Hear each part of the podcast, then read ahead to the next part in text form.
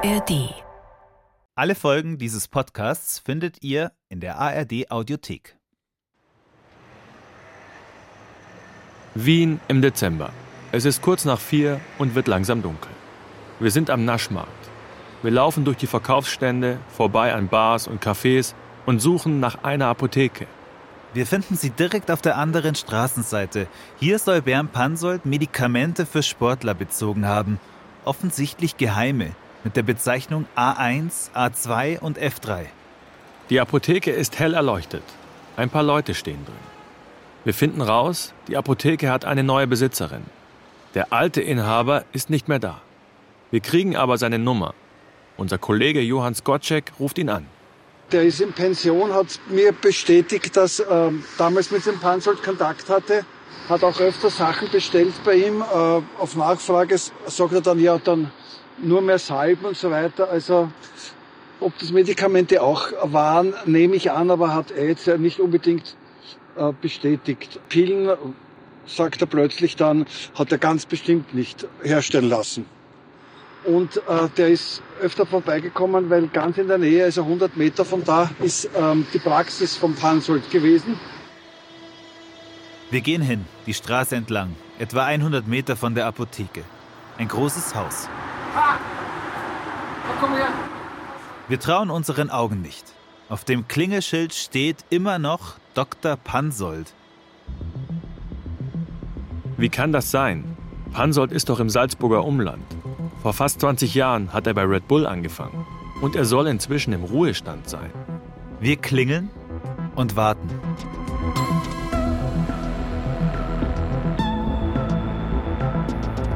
Dr. Red Bull. Ein Podcast über einen rätselhaften Todesfall und die dunkle Seite des Spitzensports. Folge 5 im Red Bull Land. Mein Name ist Sebastian Krause. Und ich bin Kilian Medele.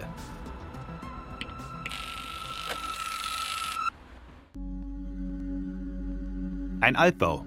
Die Treppen aus Stein, der Boden aus Mosaiken. Wirkt ziemlich edel. Wir gehen nur ein paar Treppen hoch und stehen vor einer Tür mit einem Gitter davor. Daneben ein Schild, goldfarben. Darauf steht Ordination Dr. Med Habil Bernd Pansold. Ordination ist das österreichische Wort für Arztpraxis. Wir kapieren das nicht. Was hat das jetzt zu bedeuten? Hat er hier in Wien immer noch eine Praxis, von der kaum jemand was weiß? Und wenn ja, wen behandelt er hier? Wir klingeln bei den Nachbarn. Zuerst bei der Tür gegenüber.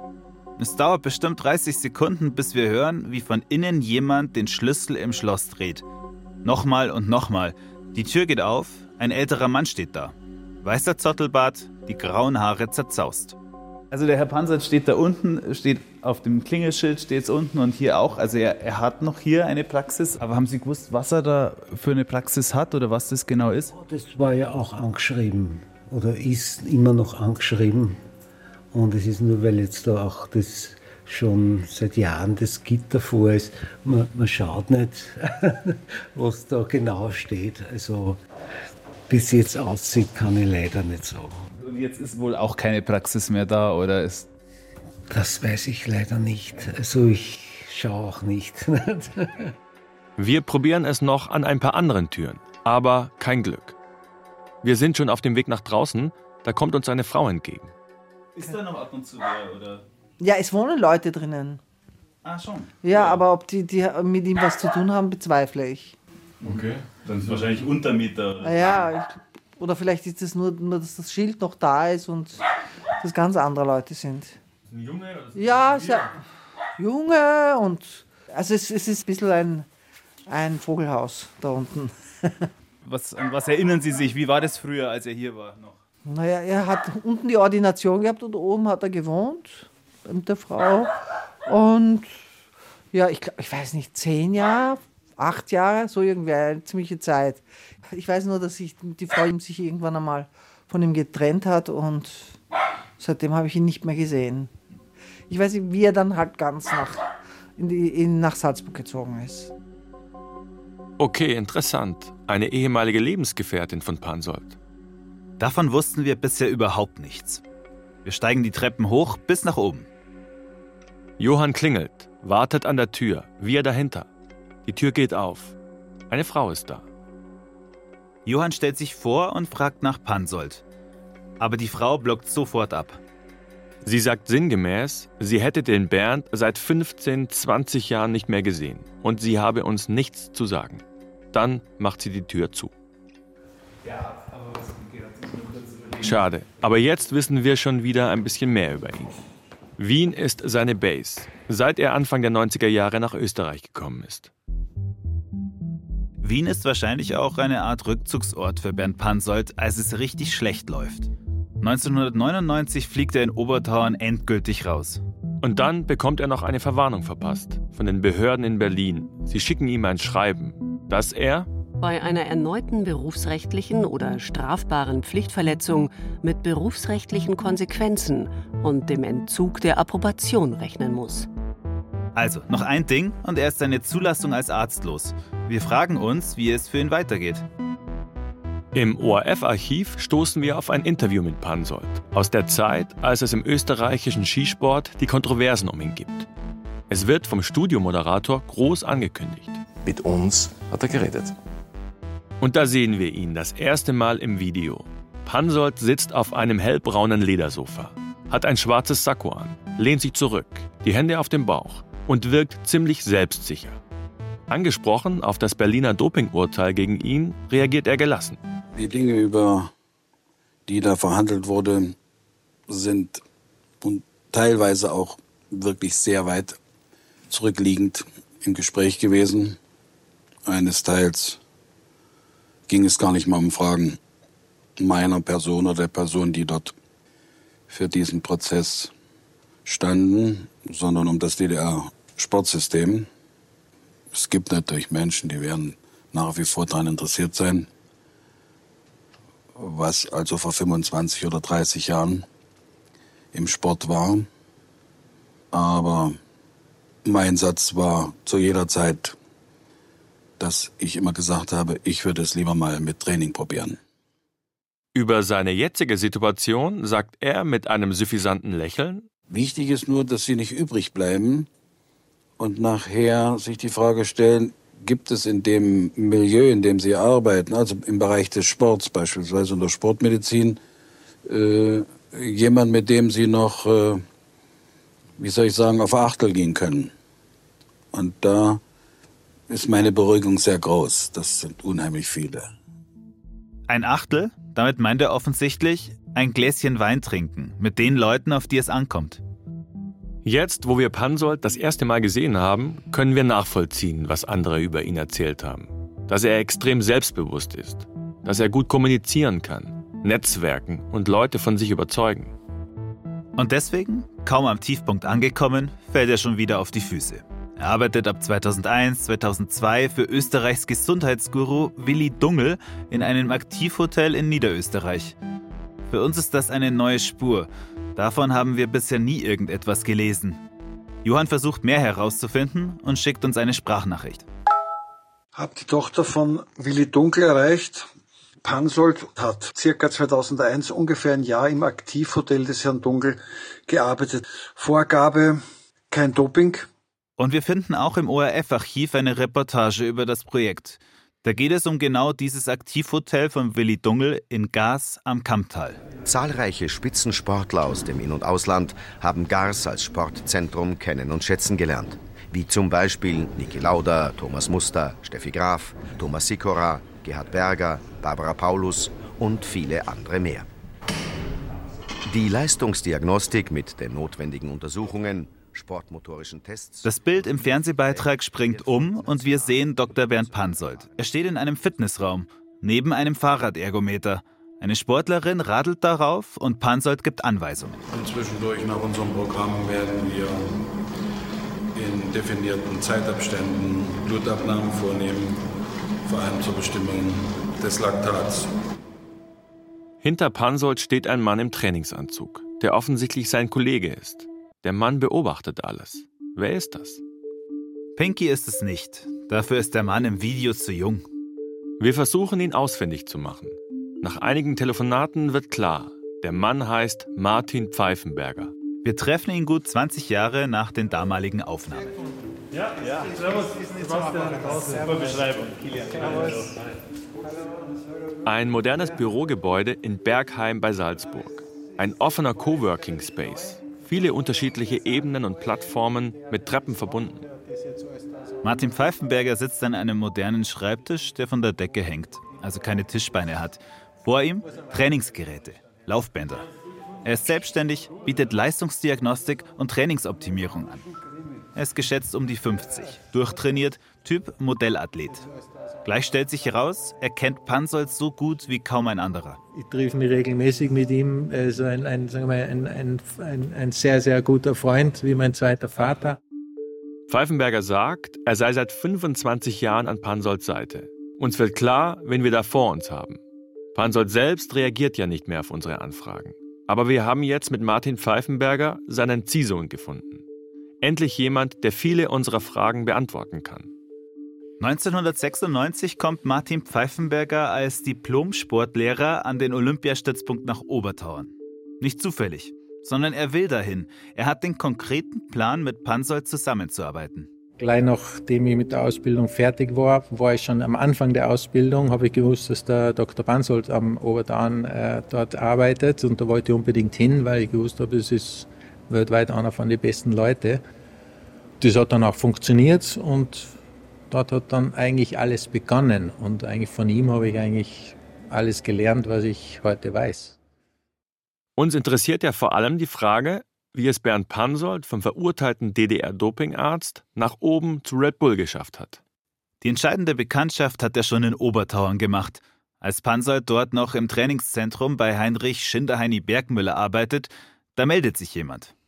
Es ist der Privatmasseur von niemand Geringerem als dem Boss von Red Bull, Dietrich Mateschitz. Auch Heinrich Bergmüller erinnert sich daran. Der Harry Gwenz hat mich damals immer angerufen und hat mich gefragt, was er mit Mateschitz machen sollte. Ja. Also welches Training und welche Übungen? Und ich habe dann gesagt, ja komm mit ihm mal zu einer Diagnostik und dann klären wir alles. Ja. Und damals hat es aber, muss Gespräche gegeben haben mit, mit, mit Bansold. Ja. Das heißt, Red Bull-Chef Dietrich Mateschitz und Bernd Pansold lernen sich schon Ende der 90er Jahre kennen. Es ist die Zeit, als Red Bull anfängt, die Sportwelt umzukrempeln. Die ursprüngliche Marketingidee von Mateschitz war, Energy Drinks verkaufen mit Extremsport. Flugshows, Klippenspringen, Kitesurfen, sowas. Aber mit der Zeit reicht das nicht mehr. Die Stunts werden immer krasser. Wingsuit-Sprünge an Felswänden entlang, Double Backflips mit dem Schneemobil und natürlich Felix Baumgartners Stratosphärensprung. Der Schritt hinaus. Alles Gute, Felix Baumgartner. Red Bull Stratos Live. Der Höhepunkt, der Sprung von Felix Baumgartner. And our guardian angel will take care of you.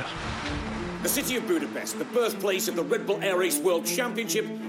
The return of the Red Bull crash dice had the normally quiet Swiss town buzzing with anticipation. Die Erde hat ihn wieder. Felix Baumgartner, Touchdown. Red Bull Stratos ist wieder am Boden. Red Bull ist bald die Marke im Extremsport. Die Firma steckt Millionen in ihre Athleten und veranstaltet selbst auch Events. Überall zu sehen das Red Bull-Logo und die Dose. Das Ziel, ganz klar, wir sollen alle mehr Energy Drinks kaufen. Aber es gibt immer wieder massive Kritik an diesem Marketing-System. Und sie gipfelt später in einer ARD-Doku. Darin werden Geschichten von Red Bull-Extremsportlern erzählt, die tragisch enden. Handykameras halten den Moment fest, als sich der Basejumper vom Sunrise Tower stürzt.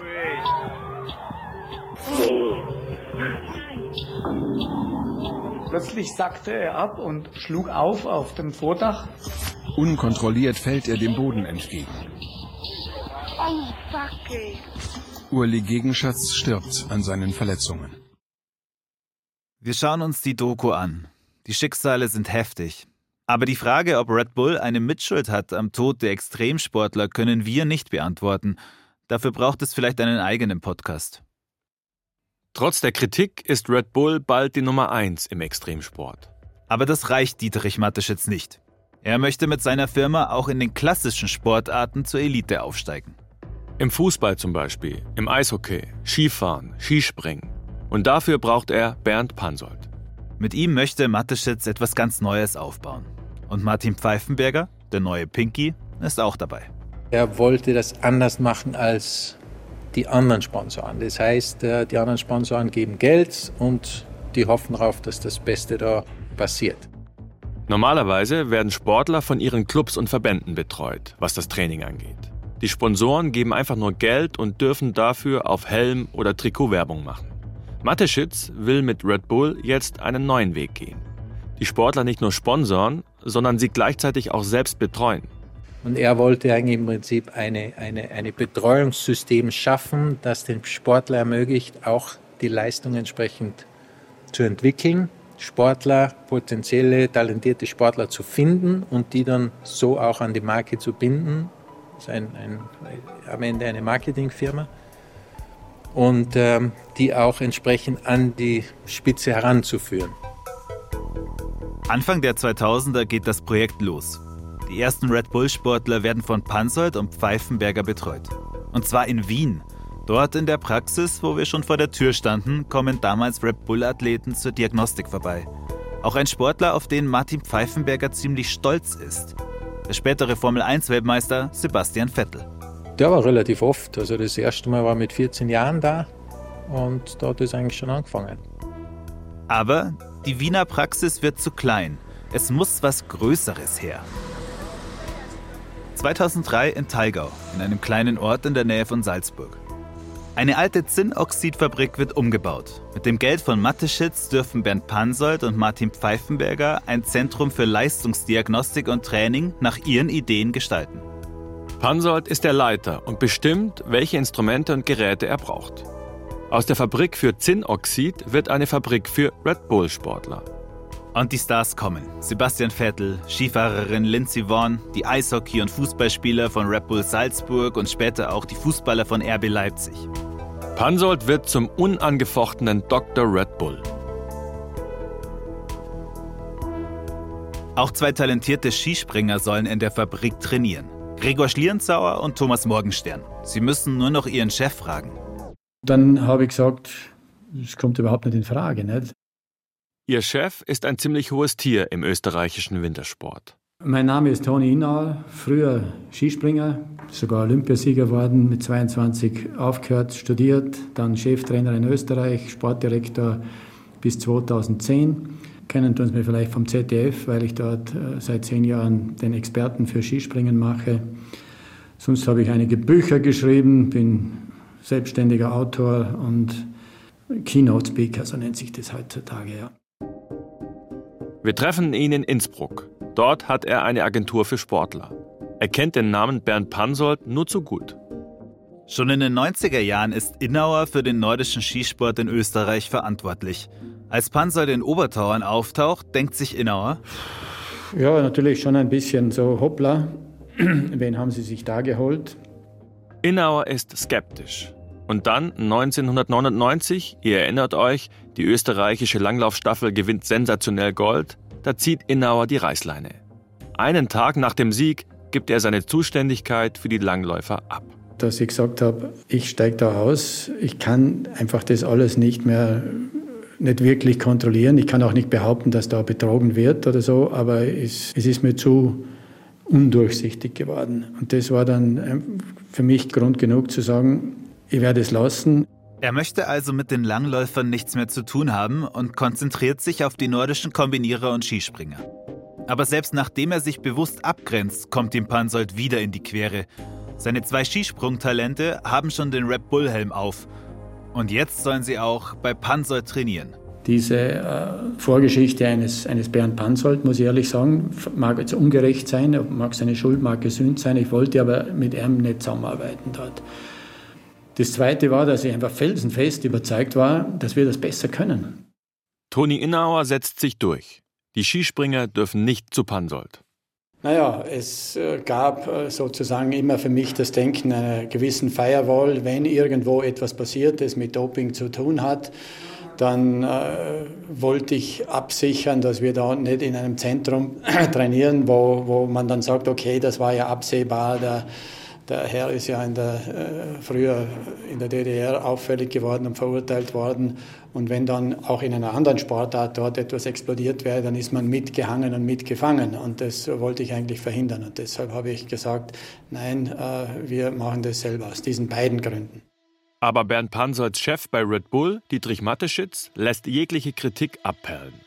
Das ist alles Schnee von gestern, sagt er mal über Pansolds DDR-Vergangenheit in einem Artikel in der Süddeutschen Zeitung. Und Ziehsohn Martin Pfeifenberger hält sowieso zu ihm. Für mich war es ungefähr so, also so wie der Mateschitz einmal gesagt hat, das ist Zeitung von gestern. Wir leben im Jetzt und was wir jetzt machen, das zählt. Was damals war, vor ewig langer Zeit und was da weltweit passiert war, äh, die haben einfach geforscht an Dingen, jede, jede Nation. Was da jetzt am Prozess war, das hat mich nicht wirklich interessiert, weil das ist ewig her. Und die, die Systeme, die es damals gegeben haben und was die gemacht haben, war mir eigentlich zu der Zeit völlig egal. Ist mir jetzt noch egal.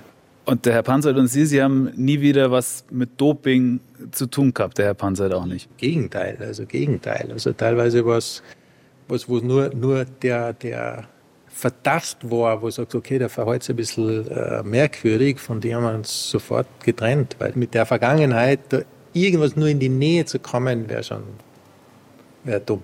Über allem schwebt ja die Frage, ob Pansold wie damals in der DDR mit Dopingmitteln nachgeholfen hat. Wir versuchen auch mit Sportlern zu sprechen, die ihn in Thalgau im Trainingszentrum erlebt haben. Uns fällt eine ein, die nie ein Blatt vor den Mund nimmt. Mich interessiert das nicht so, was jetzt die anderen Leute meinen. Lisa Zimmermann, Ski-Freestyle-Weltmeisterin aus Deutschland. Wir treffen sie in Innsbruck. Dort lebt sie schon länger. Wir gehen mit ihr spazieren. Ja, wir können ums Eck uns irgendwo hinhocken, wenn ihr wollt. Sorry, habe ich nicht auf dem Plan gehabt hier. Wir können da, das sind überall Sitzbänke. Lisa Zimmermann ist 27. Bekannt geworden ist sie in der Szene wegen ihrer Sprünge. 2012 schafft Lisa mit 16 Jahren als erste Frau einen extrem schweren Tricksprung auf Skiern über eine Schanze aus Schnee. Den Double Cork 1260 eine doppelte Überkopfdrehung mit dreieinhalb Schrauben. Und kurz darauf meldet sich Red Bull. Ähm, also ich weiß nur noch, dass ich damals, ich habe da bei meiner Freundin hier in Innsbruck gesneakt und bei ihr da im WG-Zimmer ge gewohnt, zu dritt in einem Zimmer gewohnt und da ist ein Paket dann angekommen. Lisa macht das Paket auf und darin liegt ein Helm mit dem weltberühmten Bullen-Logo. Das war dann so das, okay, du bist jetzt gesigned so dieses Paket auspacken. Das kommt auch öfters mal in so Stories vor, wo dann zum Beispiel ein Freund, der auch von Red Bull ist, zu dir kommt und dir diesen Helm überreicht. Das ist so ein bisschen dieses Zeichen, du hast es jetzt geschafft, du bist so in der Red Bull-Familie. Mehrere Jahre fährt sie mit dem Red Bull-Helm. 2015 wird sie Weltmeisterin. 2017 gewinnt sie die X-Games in Aspen. Aber dann zertrümmert sie sich ihr Knie. Sie macht eine Reha, zunächst in Innsbruck. 2018 kommt sie dann nach Thalgau zu Dr. Bernd Pansold. Kaum lassen wir den Namen fallen, gibt sie schon ihren Kommentar zu ihm ab. Ja, der Arzt, der interessiert uns natürlich schon auch. Pansold heißt er ja. ja. Habe mich absolut nicht mit ihm verstanden, mit diesem Arzt. Lisa erinnert sich an eine Situation mit ihm. Weil sie ihre Reha zuerst nicht in Taigau machen wollte, muss sie in Pansolds Büro kommen. Auf jeden Fall habe ich dann bei ihm antanzen müssen und so mehr oder weniger mich gut stellen müssen mit ihm ja, so eine Person war das halt. Also ich fand ihn sehr schwierig, auch von den Meinungen und so Aussagen, die er oft gemacht hat, fand ich schwierig einzuordnen und einfach, also so ein Typ Mensch, mit dem ich halt jetzt nicht unbedingt verstehe oder Best Friends wert mit. Es war auf jeden Fall so, dass ich mich auf jeden Fall nicht wohlgefühlt habe in seiner Anwesenheit und eben man muss achten, welche Worte man nimmt und muss sich gut stellen mit ihm und halt so. Das, was Lisa über Pansold sagt, ist wie ein Déjà-vu für uns. Sie kann Pansold anscheinend genauso wenig leiden wie Christiane die Schwimmerin, damals in der DDR. Und auch Lisa Zimmermann erzählt von den ständigen Laktattests. Du bist auf jeden Fall, ich glaube, sogar jede Früh zum Messen gegangen vorm Training.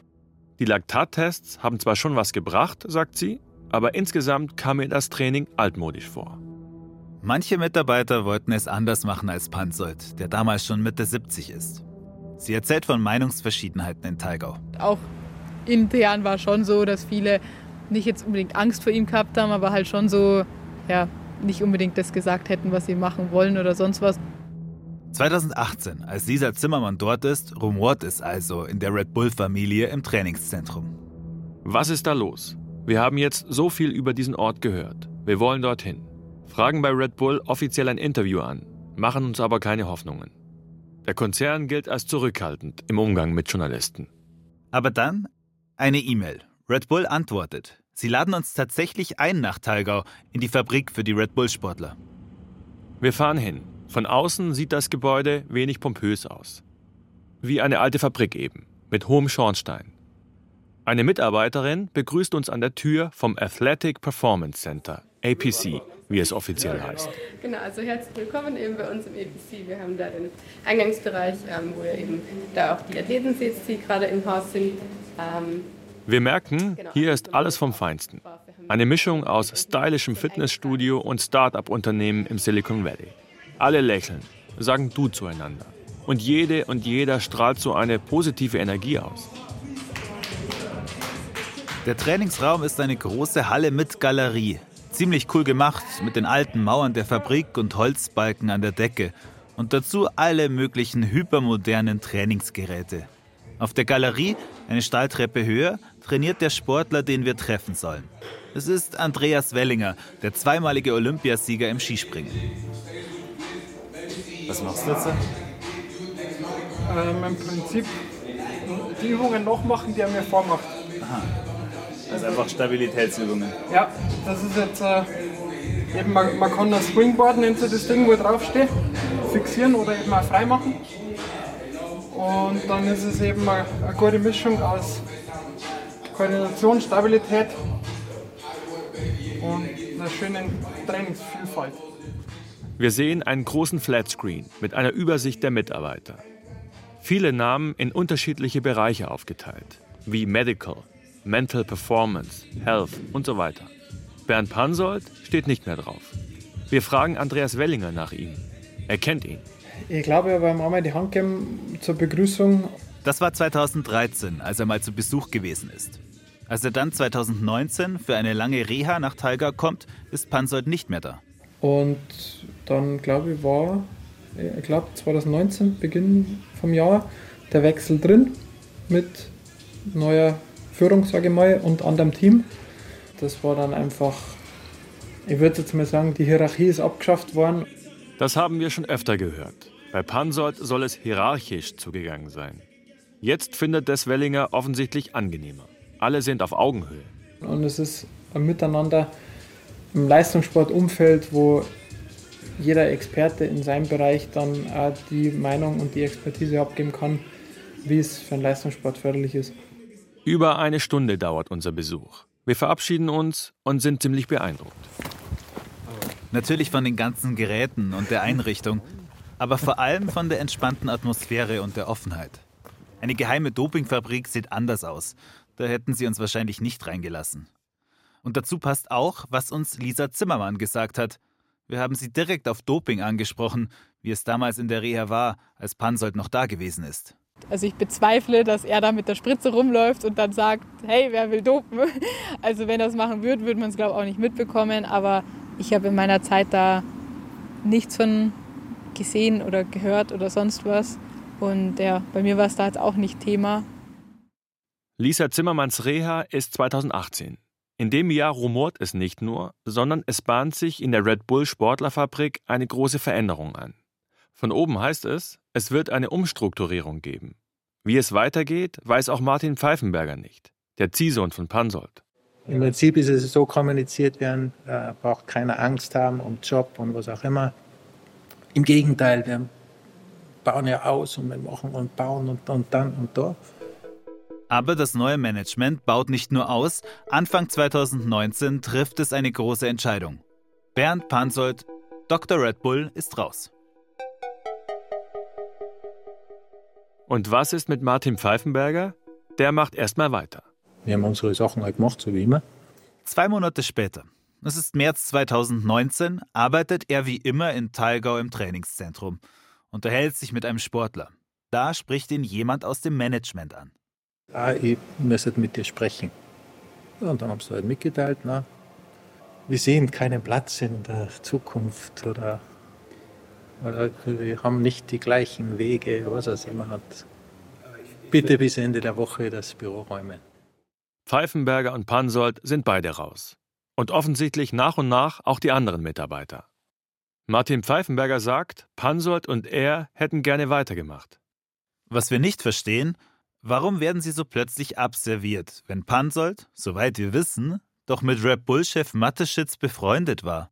Wir fragen nach bei Red Bull, schreiben eine Mail. Die Antwort lautet: Wir möchten um Verständnis bitten, dass wir zu unternehmensinterner keine Auskunft geben wollen. Und jetzt zurück zum Todesfall in der Wiese. Im März 2018 werden die Ermittlungen gegen Pansold eingestellt. Die Staatsanwaltschaft konzentriert sich voll auf Toni den Taxler. Sie erhebt Anklage gegen ihn. Und dann ist es soweit. 16. April 2018, Landesgericht Salzburg. Der Prozess gegen Toni beginnt. Ihm wird grob fahrlässige Tötung vorgeworfen. Er erinnert sich an den Tag, als wäre es gestern gewesen. Das waren schon viele Menschen, da waren Medienleute sind dort gewesen, da waren sicher 60 bis 100 Leute, 100 vielleicht nicht. Das ist auch ein relativ Das war ein relativ großer Saal, ja. Toni hat Angst um seine Zukunft. Für ihn steht viel auf dem Spiel. Wenn er verurteilt wird, droht ihm Gefängnis. 9.14 Uhr. Die Verhandlung beginnt. Angehört werden Toni als Angeklagter, Silvias Mutter als Zeugin und Bernd Pansold ebenfalls als Zeuge. Geladen sind als Sachverständige der Gerichtsmediziner und ein Verkehrsgutachter. In der Verhandlung kommen viele Details zur Sprache. Wir gehen das Gerichtsprotokoll durch. Am Anfang sagt Toni, dass Silvias tödliche Verletzungen von woanders herkommen müssen, nicht von seinem Auto.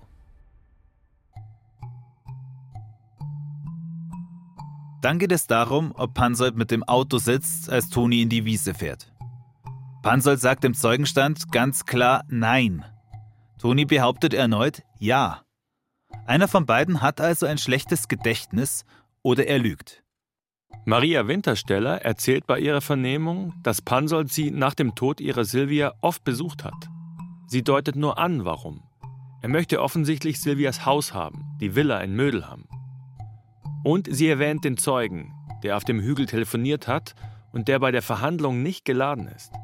Sie sagt wörtlich im Gerichtssaal, als Silvia von zu Hause weggelaufen ist, hat Pansold das Auto geholt und wollte sie nach Hause bringen. Es ist auch ein Zeuge da, der bezeugen kann, dass Pansold eine Frau ins Auto zerren wollte, aber es nicht geschafft hat. Silvias Mutter deutet sogar auf einen Tisch im Gerichtssaal, wo die Akte ihrer Meinung nach liegen müsste. Aber laut Protokoll geht auf diesen Hinweis von ihr niemand ein. Um 10.41 Uhr geht es weiter mit dem Gerichtsmediziner. Er hat Silvias Leiche obduziert. An dieser Stelle ein Hinweis. Wir schildern jetzt relativ genau, welche Verletzungen an der Leiche erkannt wurden. Laut dem Gerichtsmediziner hat sie ein schweres, stumpfes Trauma am rechten Brustkorb. Das Herz wurde dadurch so beschädigt, dass sie innerlich verblutet ist. Sie hat Rippenbrüche und auf der rechten Seite Hauteinblutungen, die der Form nach von einem Gegenstand verursacht worden sind. Den Gerichtsmediziner erinnern sie an ein Reifenprofil.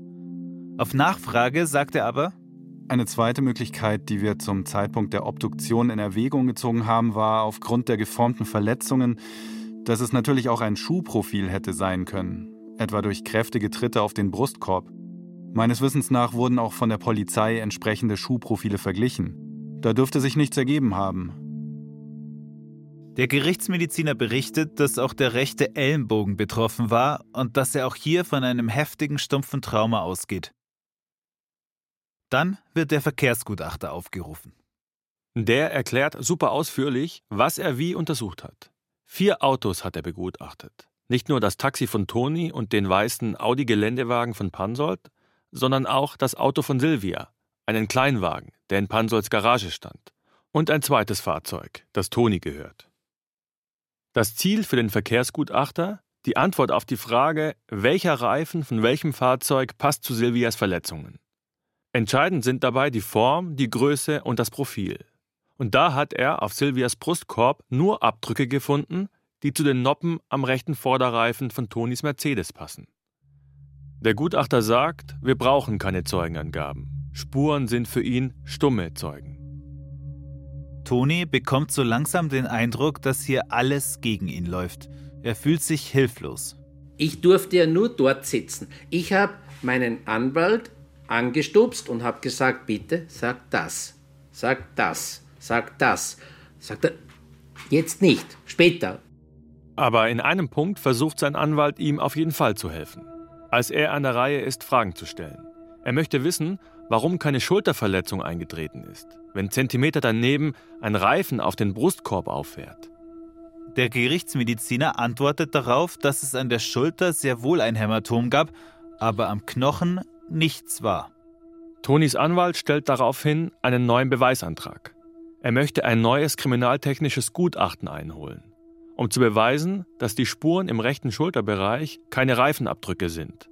Diese also nicht mit dem rechten Vorderreifen von Tonis Taxi übereinstimmen. Jetzt um 12.05 Uhr unterbricht die Richterin die Verhandlung. Sechs Minuten später verkündet sie die Entscheidung über den Beweisantrag des Anwalts. Der Antrag wird als unzulässig abgewiesen. Wir wundern uns, dass das, was der Notarzt in der Wiese festgestellt hat, nicht Thema im Prozess ist, nämlich die Blutergüsse in Silvias Gesicht. Der Notarzt hatte ja direkt in der Nacht relativ frische Verletzungen im Bereich des linken Jochbeins und links beim Unterkiefer festgestellt. Die Hämatome könnten von einem Schlag oder Aufprall kommen, hat er damals gesagt. Der Gerichtsmediziner spricht jetzt nur von Vertrocknungen am Kinn, die auf Wiederbelebungsmaßnahmen zurückzuführen sind. Insgesamt geht einfach alles ganz schnell. Es gibt nur diesen einen Prozesstag und nach gerade mal drei Stunden Verhandlung folgen schon die Plädoyers. Der Staatsanwalt beantragt einen Schuldspruch, Tonis Anwalt einen Freispruch, beziehungsweise ein mildes Urteil. Toni hat die letzten Worte, sagt, dass es ihm fürchterlich leid tut, aber er war es nicht. Er sei nie in den Bereich der Wiese hineingefahren, in dem Silvia gefunden wurde. Ich habe immer Vertrauen gehabt, dass Österreich ein Rechtsstaat ist. Und wenn man Unrecht macht, wird man verurteilt. Wenn man alles richtig macht, dann ha hat man es gut in einem Rechtsstaat. Auch wenn er kein gutes Gefühl hat, hofft er also noch. Nur fünf Minuten später verkündet die Richterin ihr Urteil.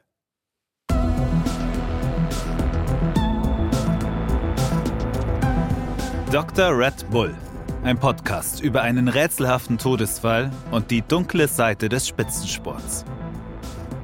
Das war Folge 5 im Red Bull Land. Ich bin Sebastian Krause. Und ich bin Kilian Miedele. Wenn euch unser Podcast gefällt, dann klickt doch auf Abonnieren und gebt uns ein paar Sterne. Alle Folgen gibt es jetzt schon in der ARD Audiothek und überall, wo es Podcasts gibt. Juristische Beratung Florian Steinert. Cover- und Grafikdesign Hanna Wiesner und Max Hofstetter. Sounddesign Christoph Brandner. Ton und Technik Ruth Maria Ostermann. Regie Ron Schickler. Recherchen Johann Skocek. Redaktionelle Mitarbeit Lea Utz. Redaktion Thomas Kattenbeck und Till Ottlitz. Dr. Red Bull ist eine Produktion der ARD Radiorecherche Sport und des Bayerischen Rundfunks 2023. Diesen Podcast hört ihr ab dem 29. März in der ARD Audiothek. Servus, das ist der Felix und der Philipp. Pizza und Pommes. Der BR24 Sport-Podcast mit Felix Neureuter und Philipp Nagel. So ein bisschen vereint uns der Sport und gleichzeitig haben wir vielleicht auch manchmal einen unterschiedlichen Blick auf die Dinge und. Wir können uns sehr gut reiben. Ja, weil ich auch Preuße bin. Philipp, um was wird's gehen? Die äh, kleinen und äh, großen Geschichten auch rund um den Sport. Ähm, vielleicht die eine oder andere Anekdote aus deinem Leben. Jeden zweiten Mittwoch in der ARD Audiothek zu hören und überall, wo es Podcasts gibt.